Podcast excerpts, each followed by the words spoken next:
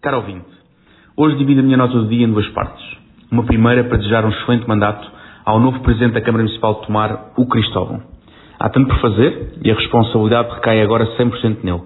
Cá continuarei a fazer a oposição construtiva e a fiscalizar o seu trabalho. Desejo-lhe genuinamente um excelente mandato. Aproveito para cumprimentar a Presidente Anabela Freitas, com quem nem sempre concordei, politicamente, das medidas ou estratégias que ia colocando em prática, mas partilhamos sempre do mesmo amor por tomar, da frontalidade e da integridade na atividade política. Obrigado pelo que dedicou ao Conselho e espero que no Turismo do Centro nunca se esqueça deste bonito Conselho.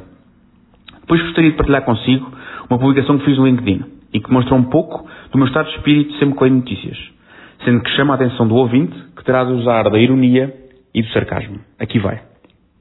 Os portugueses são os ingratos. Não entendo tanta crítica ao estado a que o país chegou.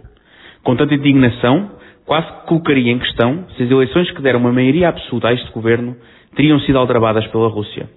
Tanta crítica está tudo tão mal para o português comum que das duas uma, ou a culpa ainda é do passo escolho, ou então os portugueses jamais poderiam ter dado uma maioria absoluta a este governo.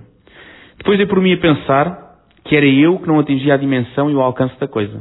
Já governámos meio mundo, ainda que agora tenhamos vergonha disso, mas agora só queremos ser os melhores em algumas coisas particulares. Por que não sermos os melhores a formar os melhores profissionais do mundo para que vão trabalhar e produzir riqueza noutros países ditos desenvolvidos? Se temos as melhores faculdades do mundo, que temos? Porque estamos constantemente a chorar que a geração mais preparada de sempre imigra? Aceitemos esse facto e sejamos conhecidos como a melhor escola de profissionais do mundo. Podemos sempre contar com aqueles 15 dias de agosto que são sagrados para qualquer imigrante que se preze. Os que cá ficam só têm de aceitar que trabalhar em Portugal não garante que não vivam em pobreza se nós aceitarmos que todos trabalhamos para alimentar o Estado, mesmo os que trabalham no privado, e que está tudo bem em garantir os desvaneios dos políticos, seremos muito mais felizes. Quanto mais penso sobre isto, mais injusto acho a forma como criticamos os nossos governantes. A pandemia e a tecnologia afastam as pessoas. Quantos filhos deixaram de ver os pais fisicamente? Hoje, garantimos que pelo menos até aos 35 anos, os jovens permanecem em casa dos pais, permitindo-nos passar mais tempo em família. Aos 35, se tudo correr bem, conseguem alugar um quarto a alguns na capital. Devíamos parar de gastar uma porcentagem do PIB na TAP e usar esse dinheiro para comprar a Decathlon. O futuro está nas tendas de campismo.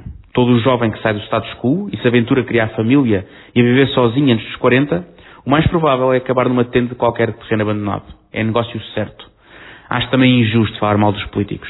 A culpa não é dos políticos incompetentes, mas dos competentes, que não aceitam ver o seu nome destruído em praça pública ou serem julgados pelos tabloides. Para não falar que são os energúmenos por não aceitarem perder mais de metade do seu rendimento se forem para a política. Traidores. Somos os melhores a garantir profissionais de excelência no estrangeiro, somos exímios em garantir que as famílias se mantêm coesas e no final temos uma capacidade inata de privilegiar a mediocridade em detrimento da meritocracia. E convenhamos que essa capacidade não é para todos. A ingratidão dos portugueses tira-me do sério. Eita. Falando de coisas sérias, que horas é que joga o Benfica? Não se esqueça de ouvir banhado de ironia e de sarcasmo.